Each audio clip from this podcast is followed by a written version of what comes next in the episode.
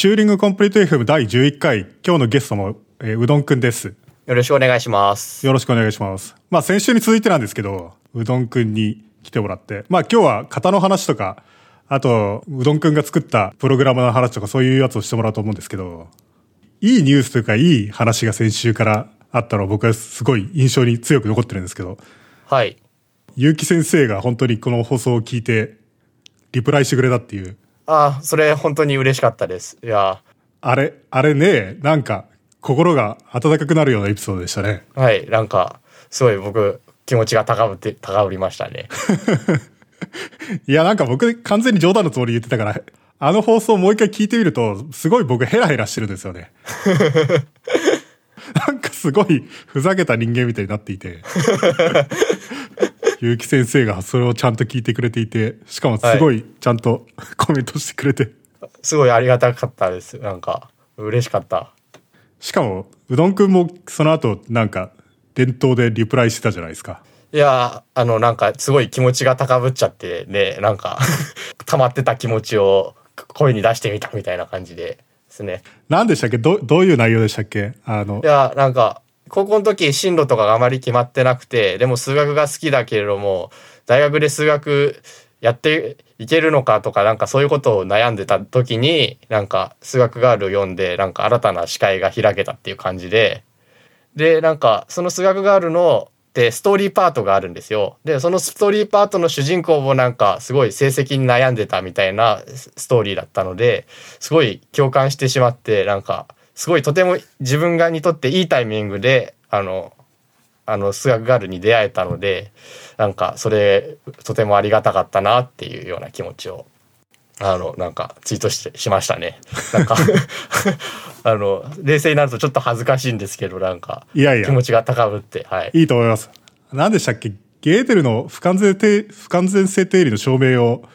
高校2年で読んでうんぬんみたいな。そう、そうなんですよ。あの、数学ガールの、その間の一番最後の目標が、その証明をなぞるみたいなことになってて、で、最後の章だけやったら難しいんだけれども、まあ、ワクワクする、知的、あの、なんか刺激が、知的な刺激があるような章になってるんですけど、なんかそれを頑張って読んだみたいなのが自分にとっていい思い出になった、なってるんで。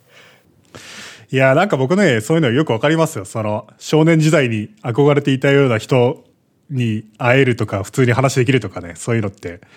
なんかあるよなと思って。まあ、結城先生は本当にちゃんとした人だから。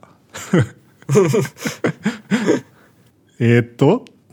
そういえば研究修士号、ついはい先日取ったんですか、そうですね。あの、学域授与式が、あの、この前あって、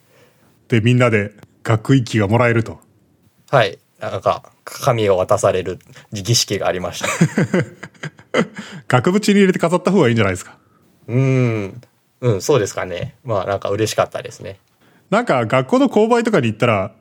その、額縁とか売ってないですか？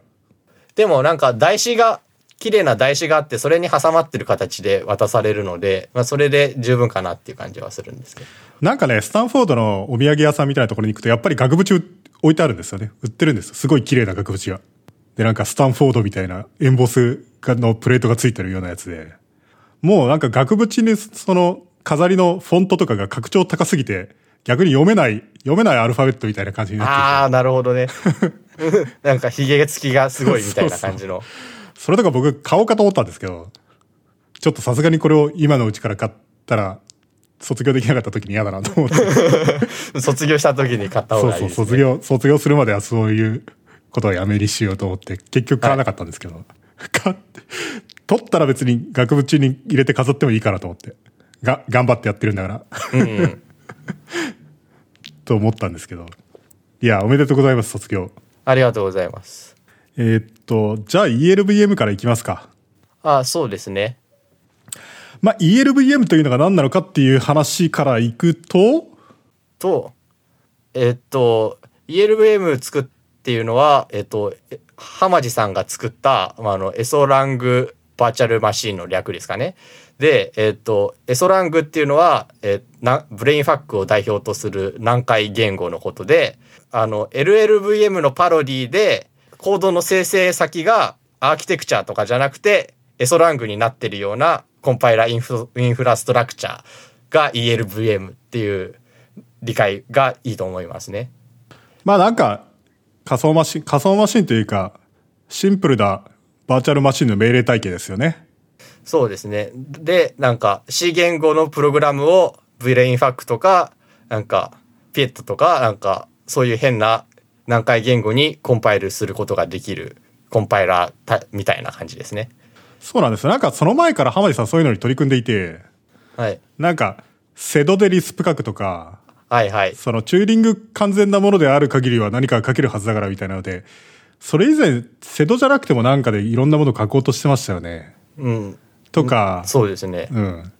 なんか、ヒルベルトの問題みたいな感じで、浜地さんが、浜地さんなりに解決したいと思ってる未解決問題みたいなやつが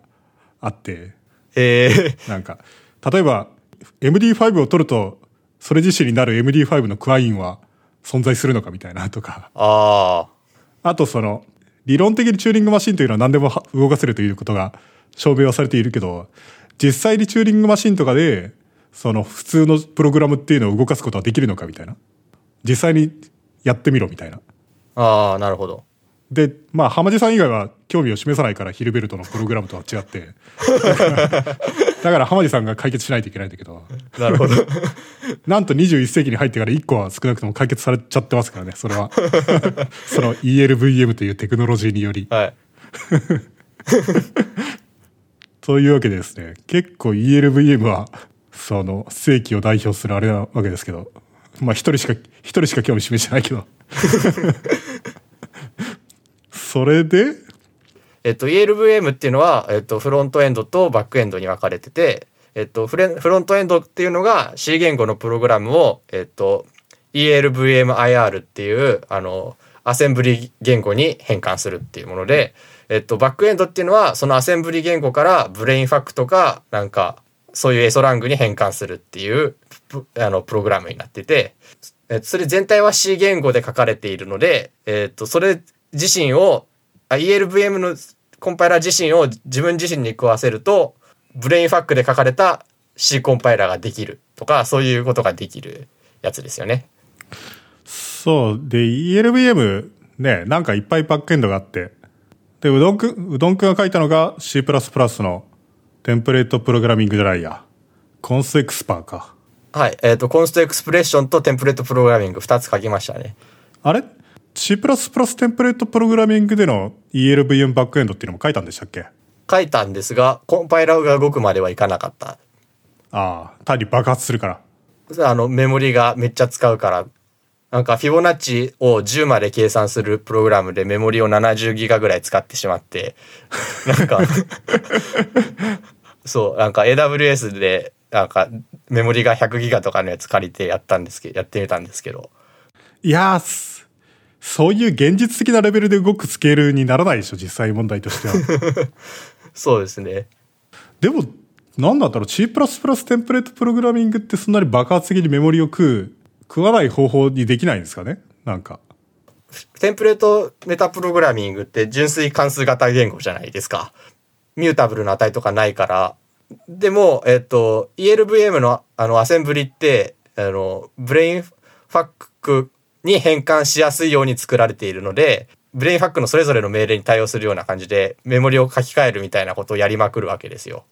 Brainfuck にもあまり対応してないですけどね、あれはね。 Brainfuck は Brainfuck で、かなり、あれと実行モデルが違うものだけど、普通のコンピューターっぽいものを前提にしてますよね。つまり、フラットにアクセスできるメモリ空間があり、それにバイト単位でアクセスすることができて、ランダムアクセスすることができて、それで、まあ、書き換えつつ実行を進むみたいな。そう。で、なんか、純粋関数型言語でそういうことをやろうとすると、まあ、イミュータブルな値しか使えないから、メモリを書き、えーま、メモリに書き込むたびにメモリ全コピーして、あの、書き込んだところだけ値が変わったやつを状態として持ち回すみたいなことをするわけですよ。か、でも、イミュータブルデータストラクチャーズみたいなやつって結構研究あるじゃないですか。なんかあの、部分的に共有していて変更したところだけすげ替える的なデータストラクチャーってあるじゃないですか。はいはい。あの、なんか関数型データ構造みたいなやつで。そうそうそうそう。完成型データ構造だと、24ビットメモリ空間の一部を変更したからといって、22の24ビ2の24乗バイトを全部コピーしなくてもいいはずですよね、本当は。はい。あ、実際僕はそうやってて、なんかメモリを二分岐とかで表して、なんか書き換えたところのなんか枝だけ変えるみたいなことをするんですが、と、それをやるにしても、なんか、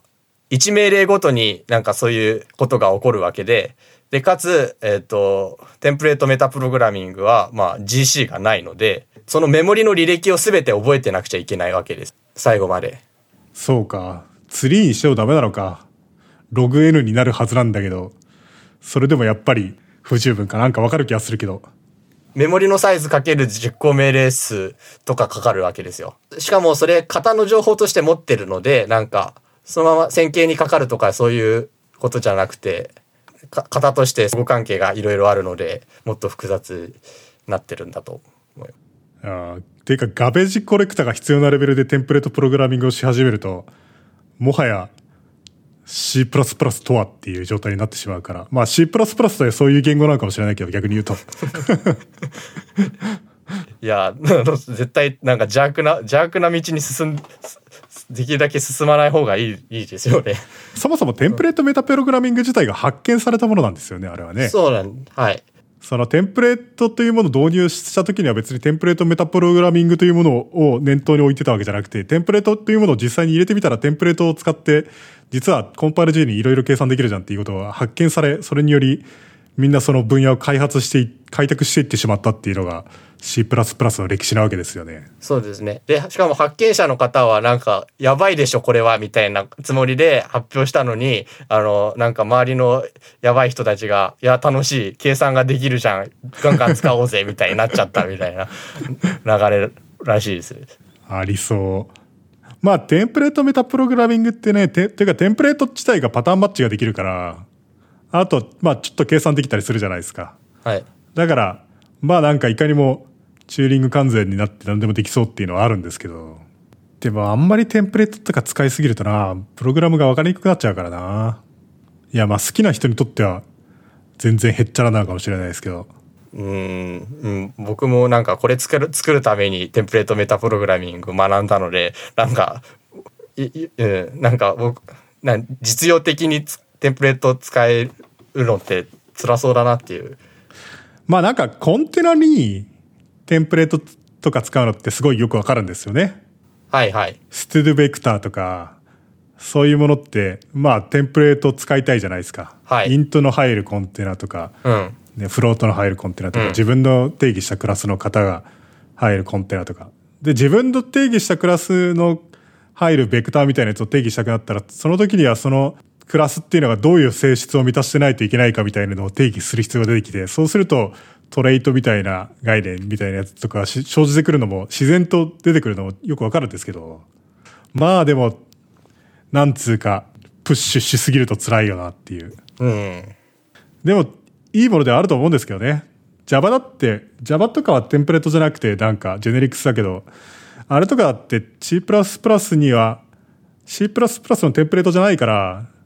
その、いいところもあるけど、弱点もあるじゃないですか。っていうか、明らかな弱点もあるじゃないですか。その、動的には何も、その、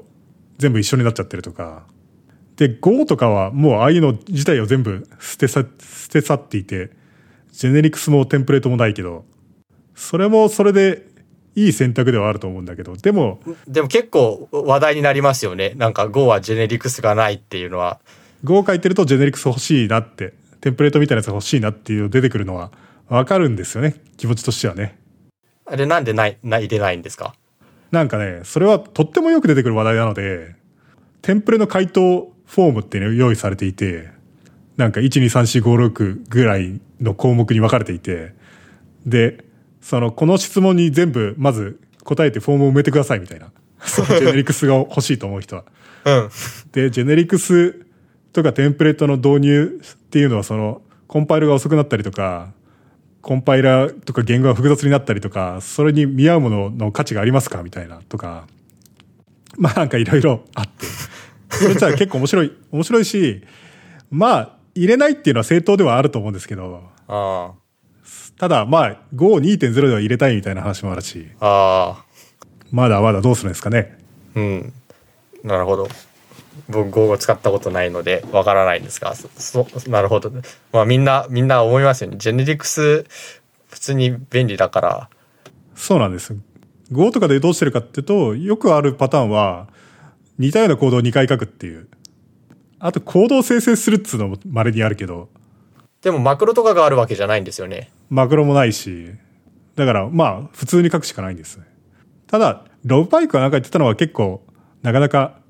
賢いなと思って、ロブパイクが何を言ってたかっていうと、その多くの言語がそれぞれの特徴を取り入れることによって、みんなが同じ方向に就職してしまっているみたいな。あで、Go は意図的にそういうのは拒否しているっていうことを言っていて、あ、うん。それはちょっと賢い視点だなと僕は思ったんですけど、うん、うん。あ多多様性を生みた生みたいっていう意味ですよね、それは、つまり。なんつうか、みんながおんな、みんながそれぞれの機能を取り入れると、全部結局のところ同じ言語になっちゃうみたいな。似たような。Go っていうのは、そういうふうに同じようにはならないようにしているみたいな。うん。Go は Go らしさを維持するために。言いたいことはわかるかなっていうう。ん、入れないっていう選択もはい入れるっていうのはなんか入れたら機能増えるから入れたいっていう気分はあるけども入れないっていう選択は意思を固く持たないと難しくてそうそう、そうなんですよね。どういうふうに入れるのが賢いのかみたいな議論しだすと、なんとなくこれだったらいいんじゃないのかみたいな方に収束しがちなんだけど、最初から入れないみたいな。そういう判断するのなかなか難しくって。そうですねなんか入れないっていう選択を良しとする人が、まあ、使ってくれればいいみたいな感じなんですかね。まあ成功してると思いますよ、そのデザイン自体は。うん、でもまあやっぱり文句を言う人もいて、ハッカーニュースとか読んでるとみんなロブパイクとか結構文句言ってる人多いけど。ロブパイクはシンプルだって言っているのは、ロブパイクはシンプルなことしかやってなくて、ダーティーワークというのは人にやらせているんだみたいな。あーあーなるほどみたいな。うん確かにまあちょっと辛辣ではあるけど、一部の真実はついてるかもしれないなみたいな。うんで、というか、えっ、と、なんか、コンパイル G、C, C コンパイラーってな、一体入力が何で、出力が何かっていう説明をし忘れてる気がするんですけど、だわかるのかな？大丈夫なのかな？コンパイル、コンパイル G、C コンパイラー。まあそもそもコンパイル G、C コンパイラーっていう言葉自体がかなり矛盾、矛盾すら全くしてないというか、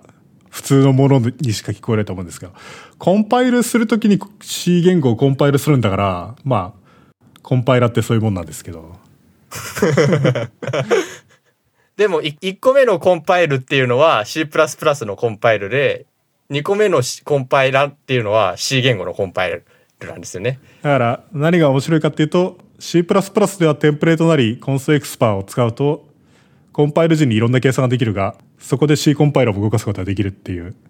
はい、そういうことになって、コンパイル GC コンパイラーっていうのは、でかい C++ のプログラムであって、それを GCC とかでコンパイルをすると、その中である別の C 言語のファイルがコンパイルされて、それのコンパイル結果のアセンブリっていうのが、コンパイル時に、もうそのアセンブリのストリングが、ま、定数となって、バイナリに埋め込まれるみたいなことをするのが、コンパイル GC コンパイラーですね。IO のやり方はないですからね。そっから標準出力に出力とかできないですからね。別のファイルにあの C 言語のファイルプログラムをリテラルとして入れといてインクルードするっていう方法をとってますね。コンストエクスパー自体も新しい機能ですからね。そうですね。てかコンストエクスパーって知らない人も普通にいるんじゃないかっていう気もするんですけど。まあ constexpr というのはですねコンパイル時って定数があったら定数畳み込みみたいに定数同士での計算とかって結構しちゃったりすることって普通にあるんですよね。まあそれはコンパイル、コンパイラーの最適化としてやるんですけど、ただそれを推し進めるとですね、実はコンパイル時には定数式になっているっていうものがたくさんあって、それを明示的に annotate しとくみたいな概念にすることができてですね、そうすると、例えばなんだろうな、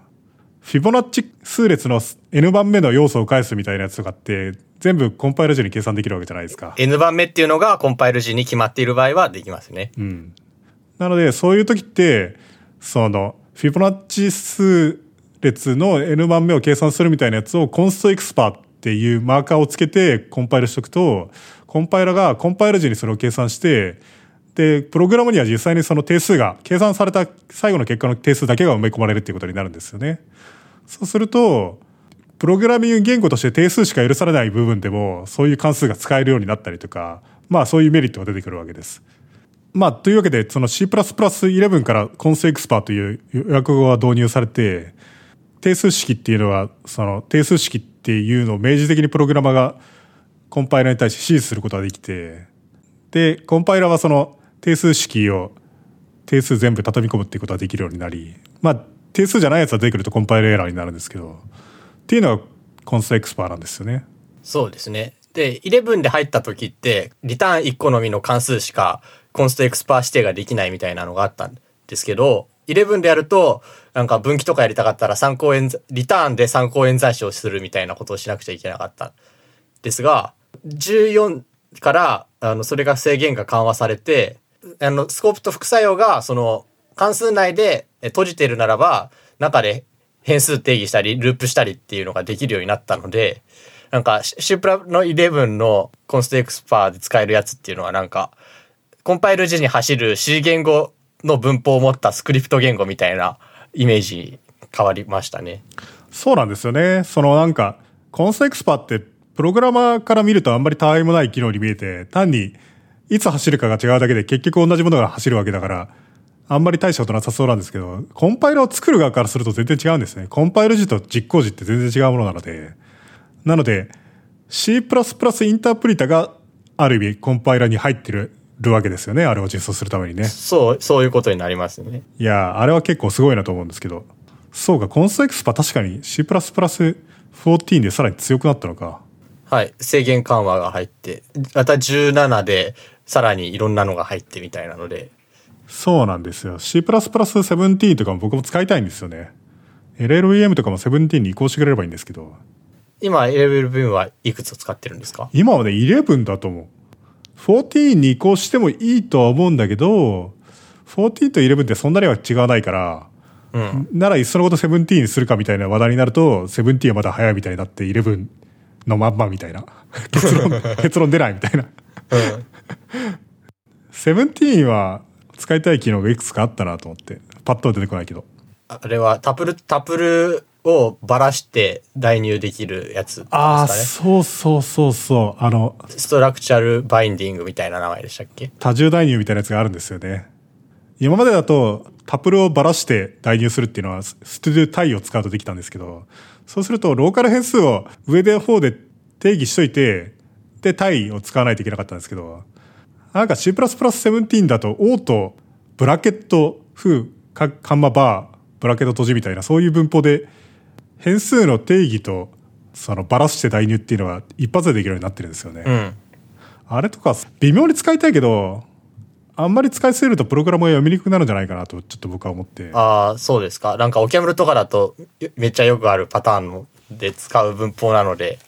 僕ねあんまりオート使わない派なんですよ。だから何でもオートってオートが便利になるのはいいけどみんなオートあんまり使ってほしくないなと思っていて。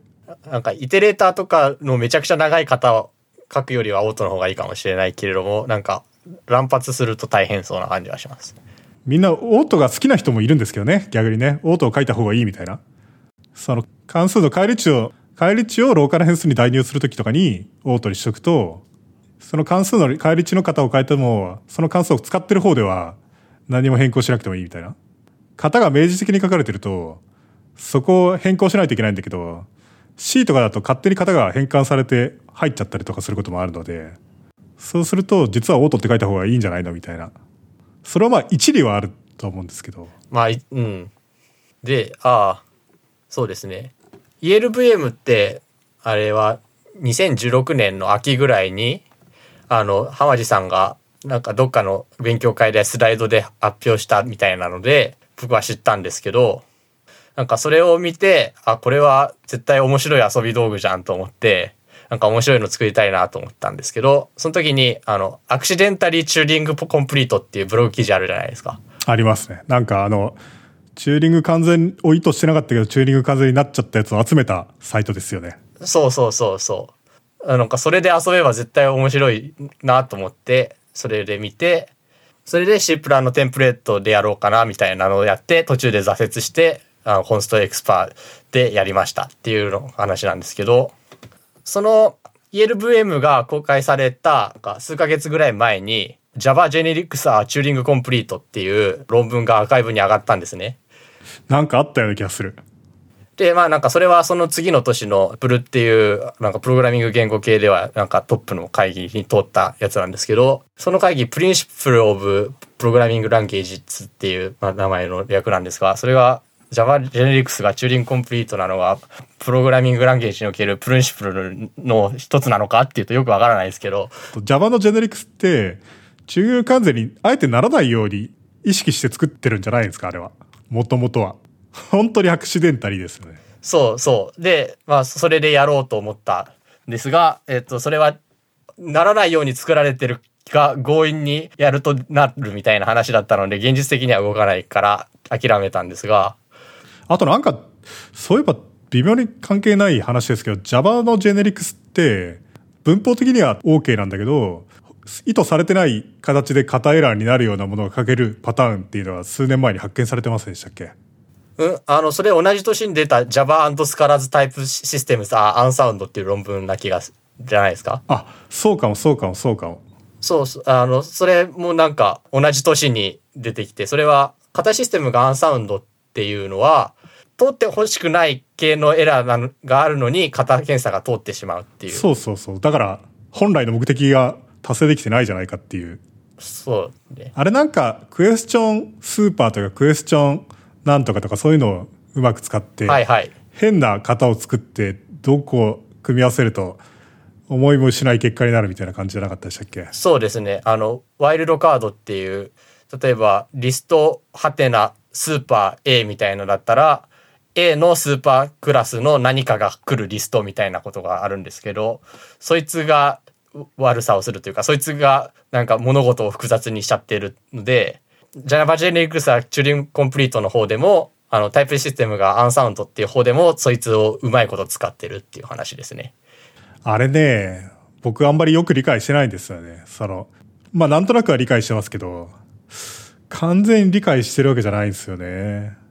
っていうかそのスーパーとか、あと、スーパーの逆って何でしたっけ？えっと、 extends ですね。 extends か。はい。あの、アレイリストカッコ、クエスチョン、スーパー、なんとか、みたいなやつとか、アレイリスト、カッコ、クエスチョン、エクステンズなんとかみたいなやつって、はい、まあ、あの、Java の標準ライブラリを見ると型がそうなったりするじゃないですか。はいはい。なんですけど、95%ぐらいの、もしかしたら99%ぐらいの Java プログラマーは、あれは何なのかよく分かってないと思うんですよね。うん。あれやると、あいつはなんかサブタイピングが難しい感じになるんですよね。サブタイピングっていうのは、えっ、ー、と、日本語だと部分片付けになっているんですけども、なんか Java で言うと、大雑把な理解だと継承関係だと思えばよくて、子クラスは親クラスのサブタイプって言うんですけど、普通のクラスだったらその継承関係をたどっていけば、サブタイピングの関係はわかるんですが、ジェネリクスになるとそういうことがわからなくて、例えば、ナンバーとインテジャーだったら、えっ、ー、と、インテジャーがサブタイプになりますけど、えっと、リストのインテジャーとリストのナンバーだと、そこにサブタイピングの関係はあるかどうかみたいなのが出てきて。まあ、ないんですよね、Java だと。それは、そこはないんですよね。で、な、あったとすると、例えば、インテジャーのリストっていうのは、が、ナンバーのリストのサブタイプだったとしたら、なんか、インテジャーのリストにはナンバーの型の値を突っ込め、アアペンドできるはずだけども、そしたらそれはおかしいよねっていう話で、ないんですけど。例えば、フロートのリストとインテジャーのリストがあって、で、ナンバーのリストっていう抽象的なリストを作り、そこに両側から、両方のリストから要素を足していくと、サブタイプだとしたら足せないとおかしいんだけど、はい。でも実際にそういうことができちゃうと、イントとフロートの両方が入っちゃってる謎のリストというのができちゃうので、というかその型として矛盾が生じるってことですよね。うん。そう、そうです、そうです。余談なんですけど、えっ、と、リストでは入ってないんですが、Java で配列があるじゃないですか。普通の配列は、あれだと入っちゃってるんですよね。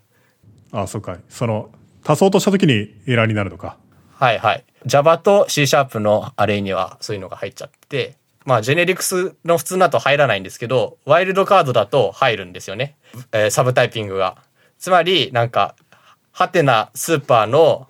インテジャーのリストと、ハテナスーパーのナンバーのリストがあった場合に、その間にサブタイピング関係があるんですが、それは逆転するんですよ、順番が。えっとインテジャーとナンバーだったら、インテジャーの方がサブタイピングがあるんですけど、ワイルドカスーパーのワイルドカードでやると反対になるっていう。あった気がする。なんか授業でやった気がするんだけど、完全に、完全に忘れてしまっている。まあ、それ、コントラバリアントっていう、あの、反編っていう関係になるんですけど、そう。そうそうそうそう。コントラバリアント。うわ、すでに懐かしさすら覚える。そう。あの、同じ方向だとコバリアントで、反対だ、反対だとコンバコントラバリアントになるんですけど、そう。そうなんですよ。気が狂いそうになるから、もうジェネリクスいらないんじゃないって思いたくなる気持ちもよくわかるというか。まあまあまあ。ハテナスーパー A みたいなやつをガンガン使ってチューリングマシーンを模倣しましたっていうのが Java Generics R チューリングコンプリートの論文で。えっ、ー、と、チューリングマシンの状態ってなんかテープとその上のヘッダーとテープに何が書かれてるかみたいなのがステップごとに状態変化していくんですけど、そのチューリングマシンの一つの状態に対応するのが型 A と型 B はサブタイプですかっていうクエリになるんですね。なるほど。それでサブタイプピングマシンっていう名前で名付けてたんですけど、で、A と B がサブタイプであるとことを証明するためには、なんか C と D がサブタイピングであることを証明しなくちゃいけないみたいなので、で、これを示すにはこれを示す、これを示すにはこれを示すっていう繊維が、チューリングマシンの繊維に対応するみたいなので、チューリングマシンを模倣できるっていうことが書かれてて。じゃあ、クラスをたくさん定義しないといけないうんと。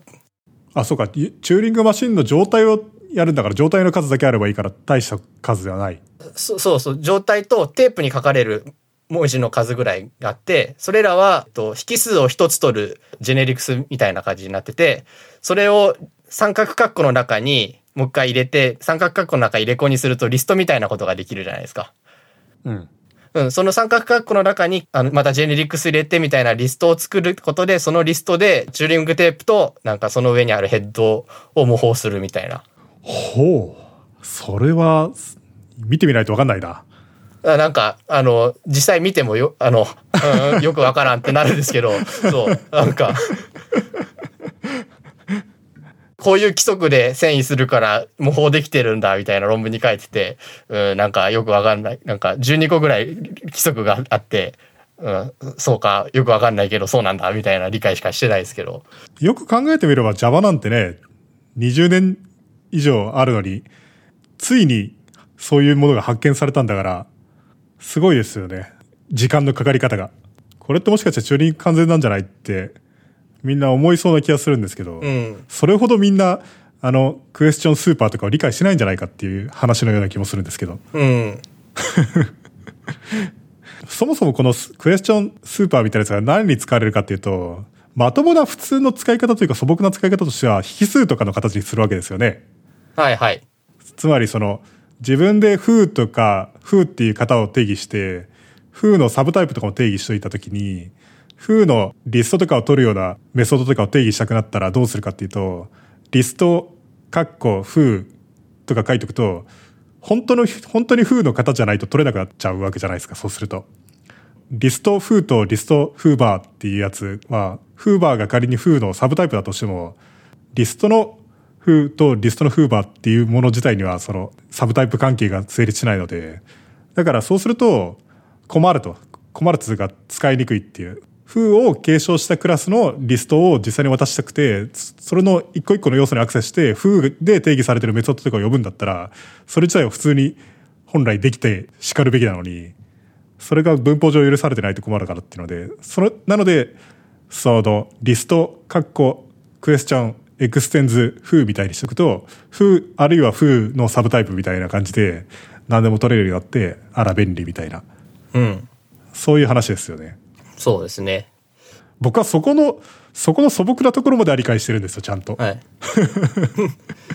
そう。そう、そう、でも、なんか、そそういう素朴なつもりで入れたものでも、なんかアンサウンドになってしまう。あチューリングコンピートになるし、アンアンサウンドになるみたいな。まあ、実際、あの、そう、アンサウンドっていうことの論文に書いてて、なんか、論文は、前半は、なんかその、アンサウンドになるためにはこういうの実装すればいいみたいな、割とハッハッキーなコード例があって、それの説明なんですけど、なんか後半はなんか我々はこの経験から言語設計について学ぶことがあるみたいな主張してて、確かに。なんか、たごくたわいもないもん入れたつもりが、とんでもないことになっていたみたいな。うん。そう。だからなんか、あの、なんでエンジニアリング的な要請からプログラミング言語を作っていくと、なんかそういうこと起こっちゃうんだよなっていう感じがありますよね。なんか。でも、ジェネリクスだって型理論とかはある程度かなりよく知ってる人たちが、よくよく考えた結果あれになったんじゃないですか？必ずしもハッキーなやり方として導入されたわけじゃなくて C++ とかの経験を生かして Java ではどうするかっていうのをよく考えた結果あれだと思うんですけど。そうですよね。あの、Java をなんか、割とフォーマルというか理論っぽく解析するためになんかフェザーウェイト Java っていう、えっと、言語があって、なんかそれは、うんと、型システム入門のピアス先生と、あと、京都の五十嵐先生と、あと、ハスケルとかやってるワドラって人が作った言語があ、それは型理論とか普通に使って設計してるんですが、多分、それ、そこでは起きてない問題が起きてるみたいな話だったので、そこのギャップが何だったかよくなんか理解はしてないんですが、多分理論時には良かったんだけど実装とこのギャップのところで何か問題が起きちゃったっていう話だった気がするんですよね。そうか。そうそう。いや、これ僕、Java の形システムがアンサウンドっていうのはちゃんと理解しようと思ってるんですけど、結局やってないな。論文はこのこうなんかコード例があってこのコードだとうまくいかないよねみたいな説明をしてくれる感じ。はい。そんなに長くないですよね、確かね。はい、そうですね。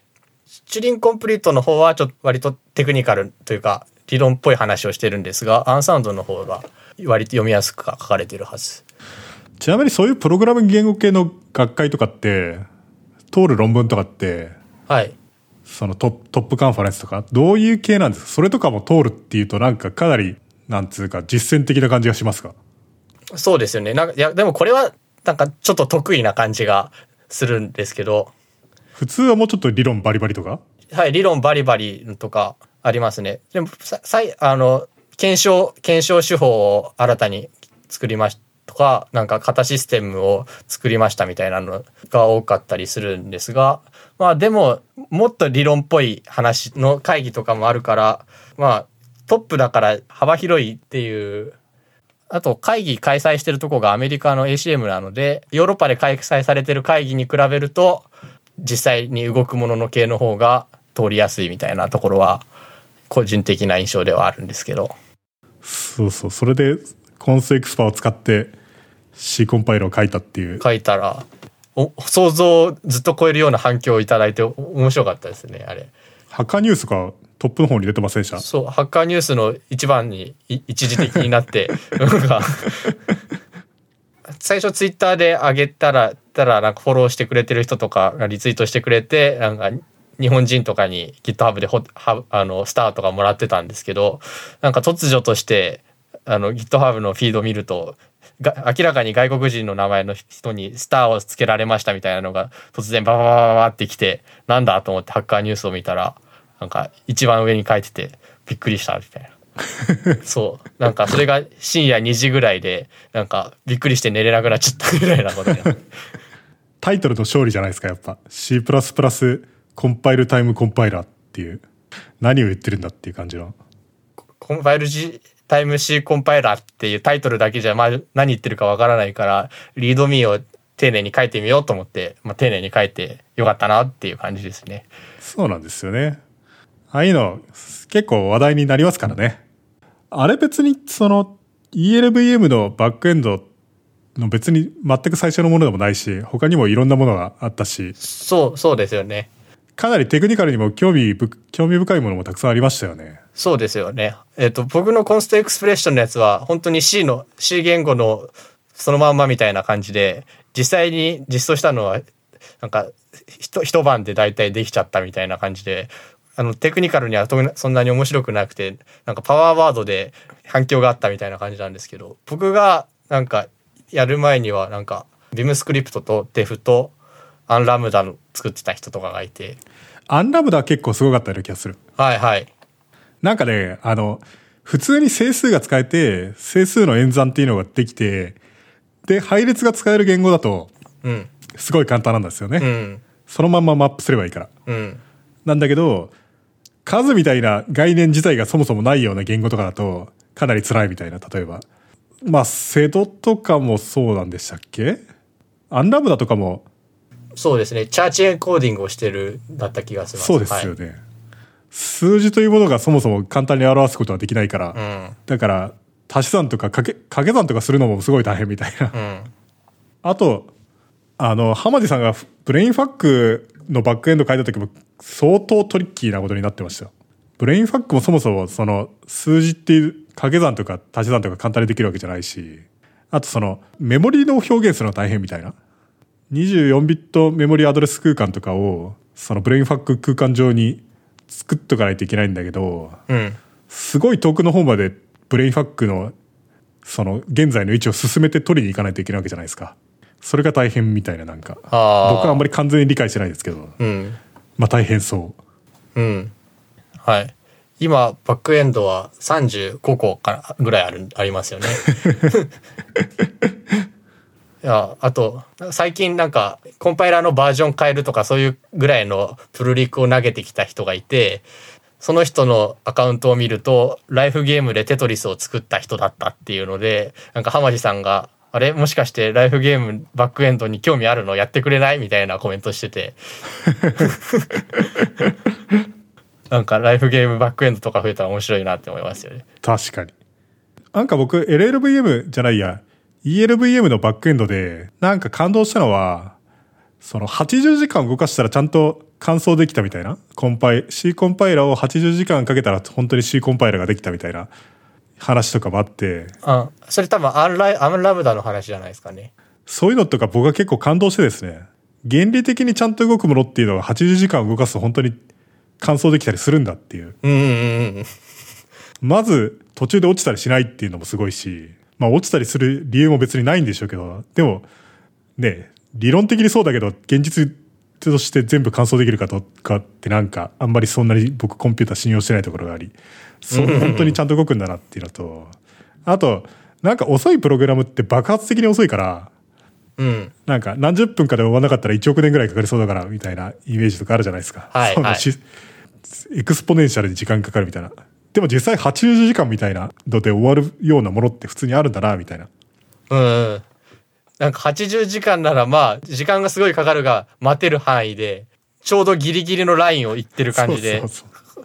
お すごいですよね。すごい。しかもそのチェックポインティングみたいなやつがなくて、本当に80時間走らせるとやっと結果が出てくるみたいな。うんうん。ログとかに書き出しといて再開できとかできたらまだ別だけど、80時間走らせっぱなしって相当嫌だなと思って。うん。すごいよなと思って。コンピューター、コンピューターすごいなっていう気持ちになりましたよ。う。あとはなんか、うん。バックエンド追加したするとしたら、マルボルジェのバックエンドとかできたら面白いよなっていうのはありますよね。マルボルジェってどういう言語でしたっけ？凶悪な言語を作るってことを目的にして作られたクソみたいなルールを入れまくった言語でなんかあった気がする。プログラムカウンターっていうのはそのカウンターの値とその値のアドレスに入ってる値に対して何らかの計算をした値によって何の命令を実行するかみたいになっててあの命令を実行するたんびになんかメモリをどんどん破壊していってで2進数じゃなくて3進数を使っててみたいな感じの そうそうなるほど。で名古屋大になんかマルブルジェを研究している先生がいらっしゃるんですよね。なんかその先生は別にあそれがメインでやってるわけじゃなくてメインはなんか多分タームリライティングっていう計算モデルのことをやってる先生のはずなんですけどその先生はなんかマルボルジェっていうのは解析がしにくい言語であるもう書きにくい言語でもあるがそれっていうのは逆コンパイルみたいな解析がしにくい言語なのでなんかその対象として研究をするということで論文を書いている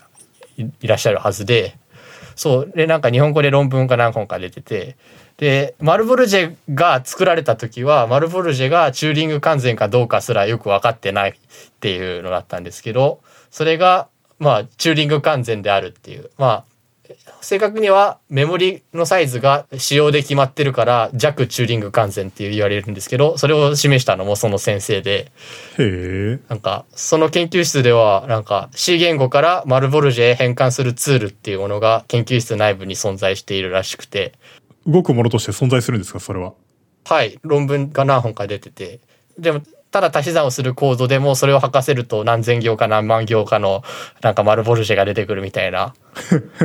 なんかそういうツールが日本には存在しているらしいので、なんかオープンソース化してくださったら ELWave にあのつなげてみると面白いのかなっていう。それ、理論さえ分かれば自分で作れますよね。いやー、いやー、それはそそうですが、つ、辛いですよね。なんか、マルボルジェのコードって人間は書けないので、なんか、サットソルバーとかを使ってコードを生成したり、なんか探索をしてコードを生成しないといけないレベルなので、あ、そう、そうなっちゃうんですか？はい。あの、メモリがどんどん破壊されていくから、なんか、え、じゃあ、小さいプログラムを組み合わせて大きいプログラムにするとかはできなくて、一気に全体としてうまく解かないといけないってことなんですか？どんなプログラムを。多分そんな気がしますよね。はい。プログラムが大きくなっていくと加速度的にコンパイルが遅くなるってことですよね。そそれだと。うん。うん。それは辛いですね。うん。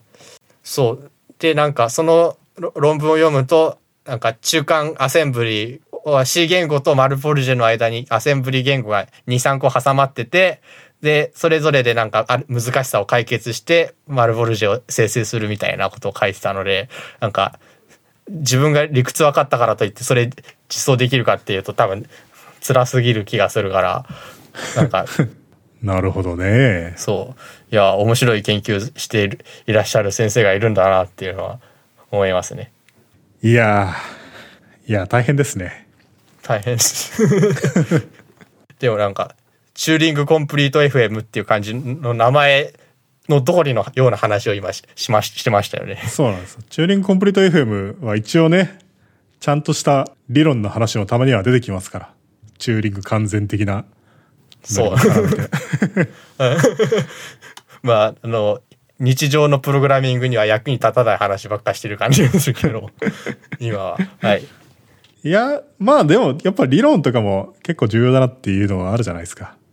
理論が重要だっていうのは、その実にその通りだと僕は思います。まあ、マルボルン、で、どうでもいいけど。うん マルそうですね。マルボルジェの知識が明日からの業務に役に立つかって言ったら役に立たないとは思うんですけど。まあ、どっかで役に立つ可能性はありますけどね。そういうのって。うん。なんかコンピューターって割とそういうところあるじゃないですか。なんか、うんどうでもいいことやっておくと意外と良かったみたいな。うん。変なところで変なものが繋がったりとかしますからね。うん。あの、何でしたっけ ?Ruby でフィズバズが最初になるのは、フェルマーの小定理を利用しているみたいな話とかありましたよね。ああ、ななんか見た気がする。覚えてないですけど。それもね、確かね、ハマジの重大未解決問題、21世紀に解決されるべき問題みたいなやつに入ってたと思うんですよね。Ruby でフィズバズを50バイトを切ることが可能なのかどうかみたいな。それはまだよくわかっていない。全数探索すればいいんじゃないのって言ったら、いやいやって。ASCII で可能な文字の50乗っていうのはとんでもない数だから、うん。全数探索が無理って。今50バイトなのかな ?51 バイトなのかな？なんか、今は普通にオンラインで検索すれば出てきますけど、その当時はなんか、Ruby のフィズバズのゴルフをやって、54バイトとか何バイトまで達成した人たちだけの会っていうのが開かれて、参加資格っていうのは、その、最高記録にかなり肉薄してることみたいな会が開かれて、やばいオフ会が。そこでその秘密が暴露されたらしいんですよね。っていうかみんなそれは知ってたはずなんでしょうけど、そのフェルマーの小定理を使うと、実はこれはもっと小さくなるんだみたいなやつを発見できたみたいな話があってすげえ、すげえ回だなと思って。で、浜地さんとかもそれ、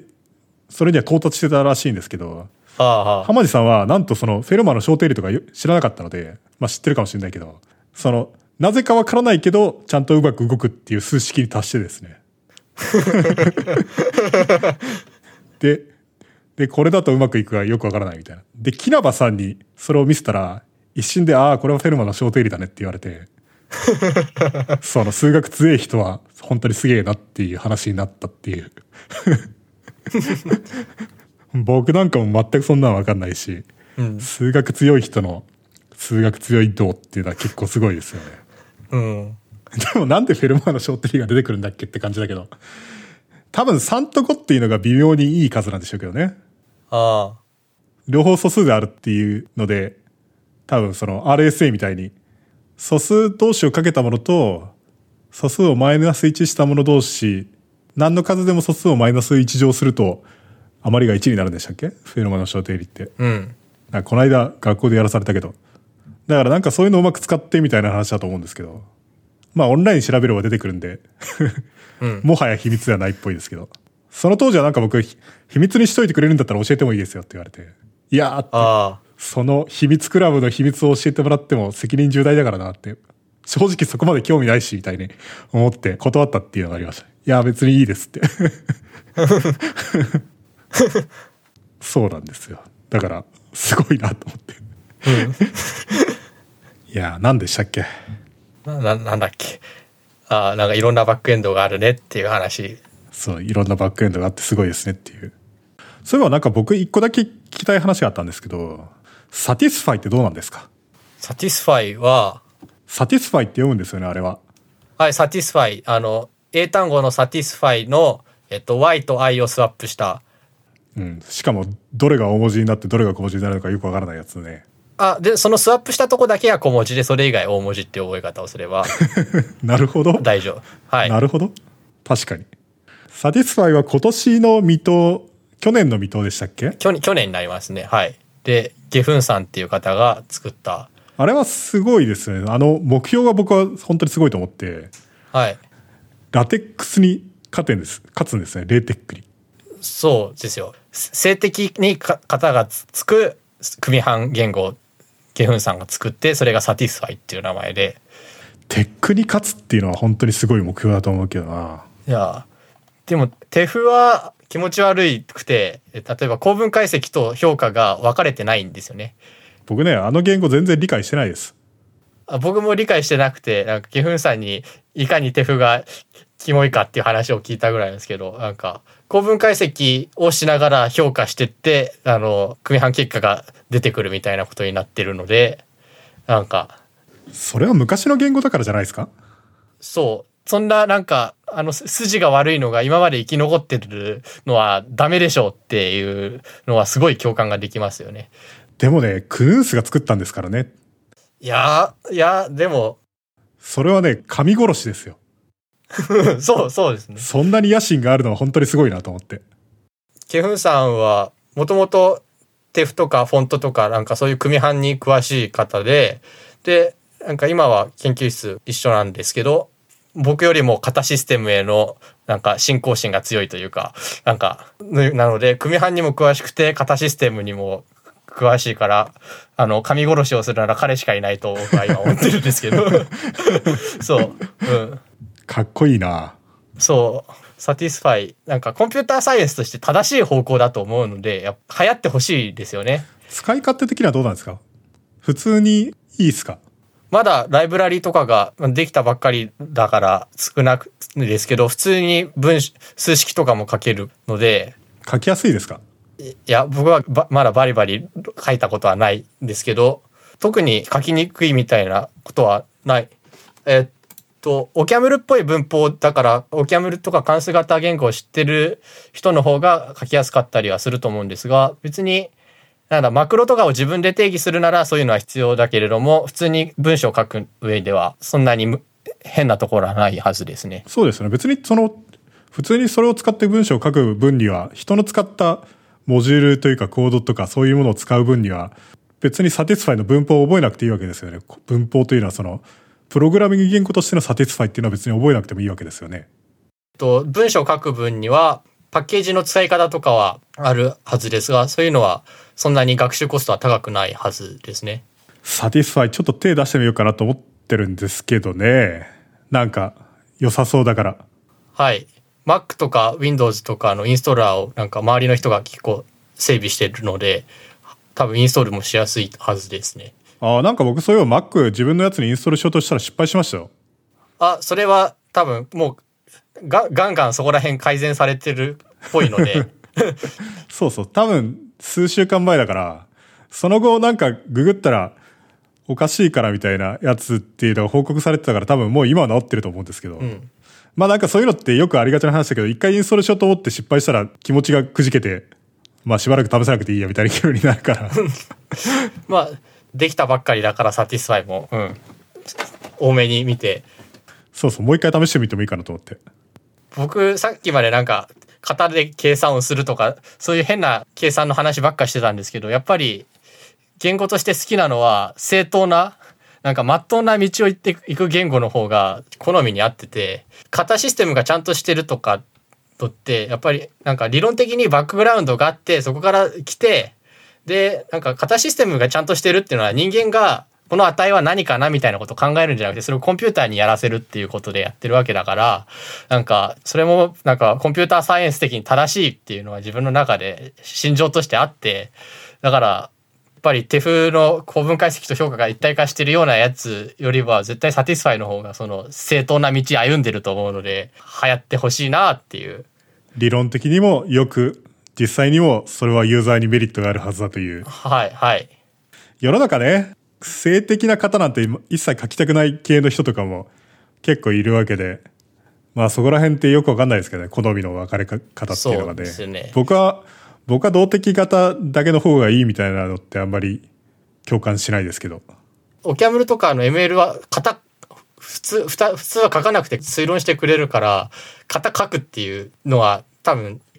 誤解がされてるのでなんか誤解が解けてみんな型の良さ知ってほしいなっていう気持ちがはあるんですけどねなんかいい言語が必ずしも流行るわけではないじゃないですか。まあプログラミング言語自体はエコシステムも重要だから、そう、そうなんですよね。なんか、プログラミング言語を実際動かすのはコンピューターだけど、プログラム書くのってなんか人間的な営みなので、なんかえ周りのエコシステムとかコミュニティがどうとか、そういうなんか周辺の状況の方が言語として流行るかどうかっていうのには重要になってきてしまって、だから、いろんなツールを合わせることで、結果として便利な言語ができましたみたいなやつの方が、とっつきやすいから流行るみたいなことも往々にしてあるわけだけれども、やっぱり、あの、今までのアカデミックとかの知見を活かして作られた言語の方が流行ってほしいなっていうのが自分の中でありますね。あの、動的な型付けが好きな人で型書きたくないみたいなのとかも、そのオーキャメルみたいな型推論とかがあったらあんまりほとんど型なんて書かないわけじゃないですか。はい。ああいうのってあんまり僕よく理屈がわかんなくって、その動的型で型書きたくないっていうのって、その結局のところ型というのは存在するわけじゃないですか。そうですよね。それを、それを無視できるわけじゃないんだから、動的型でプログラムを書くときにしろ、これは一体どういう値になるのかっていうのは、それなりに理解があってプログラムを書いてるわけで、その型っていうのが必ずしもその Java でいうところの型みたいなものじゃないかもしれないけど、何らかの性質が満たされてるここのデータがここに変数に入ってるわけだから、当然こういうことが可能になるわけでって考えながらプログラムを書いてるわけで、うん。それって型じゃんっていう気がするんですけど、そう、そうなんですよね。うん、だから僕も実際、なんか型書きたくないから、成績片付け言語は嫌だみたいな主張は、あの、僕も理解を、理理解できないっていうとなんか、ちょっと攻撃的な気がしちゃうけど、そういう意味じゃなくてなんか、そんなことはないよっていう。みんな頭の中では何かしらの型検査機が動いてるわけなんだから、と僕もそれはそうそう思うんですよね本当に型のことを考えないでプログラムを書いてるわけじゃなくてそれを型と呼んでるかどうかは別にして何らかのモデルが頭の中にありそれに対してプログラムを書いてるからねえって思うんですけどそれに対してプログラミング言語的なサポートがあった方が良くないですか？みたいなそう、そうですよね。あの、確かにシェルスクリプトとか書くときにシェルスクリプトにガチガチに型がある方がいいかっていうとそんなことはないから、適材適所っていうのは その通りなんですけれども、なんか大規模なプログラム書くなら型ある方が絶対いいよなっていうのはありますね。そう僕もそう思うんですけどねこれはなかなか信念の話みたいになりがちだから危険な話題ではあるのでまあそう。まあ、この僕の所属している組織とかには一切関係ない個人の感想ですっていう注釈付きで。はい。まあでも最近時代の流れは来てるかなっていう感じは若干しますけどねそ。れはなんか僕もそういう感じはわかりますよ。ちょっとみんなの理解も進み、プログラミング言語を実際的に使える良いものっていうのがどんどん出てきて、ちゃんと理論を踏まえた上で設計されたプログラミング言語っていうのはどんどん出てきてみたいなイメージありますよね。うん。で、ラストとかはもう完全にそれで、なんかあれは、スコープとかはもう型の情報に入れてるわけだけども、そんな強い型でも世の中に受け入れられるっていう前例を作ってる感じがして、いいですよね。ラストプログラミングしてます？いや、あの、僕はしてないんですけど、僕もそんなに使ったことはないんですが、文句としてはコンパイル通るのやつを書くのが大変っていう文句は聞きますけどね。それはなんか、どうしてもパズルチックになってしまうみたいな。それはわからないではないんですけど。うん。で、他愛もないのに、コンパイル通すだけで一苦労みたいになると大変みたいな。その、それは文句としてはわからないってわけではないなっていう。ただ、その結果としてのランタイムでの安全っていうのがあるんだったら、うーんって。だだから僕は、そんな速度を求めないから、GC ありでいいので僕はオキャムルが好きなんですけど、なるほどね。GC がないからああいう形システムになってるわけですもんね、あれはね。そうですね。そういえばなんか、その、ヌルポヘさんと話をしたときに、LLD は、その、あえて攻めないデザインになっていて、簡単さを目指してるみたいな話をしたんですけど、あそこでもう一つ LLD で特徴的なやつがあって、メモリをフリーしてないんですよね。LLD は、メモリをアルケードしたやつはプログラムの EXIT までフリーしないんですよ。そうするとメモリ管理が楽みたいな。リンカーってそんなにメモリをすすごい使うってことはないんですか？結構使うんですけど、ただ一つ特徴があって、途中で使われたものは最後まで使われるんですよ。つまり途中で確保したものっていうのは結局のところファイルを書き出す時まで大体普通必要になるんですね。基本的にはファイルに出力されるデータをどんどん作っていくみたいな風になるので、なのであんまりちまちま管理してもしょうがないというか、多分あんまりちまちま管理すると逆に遅い。というのもフリーというのはただではないので、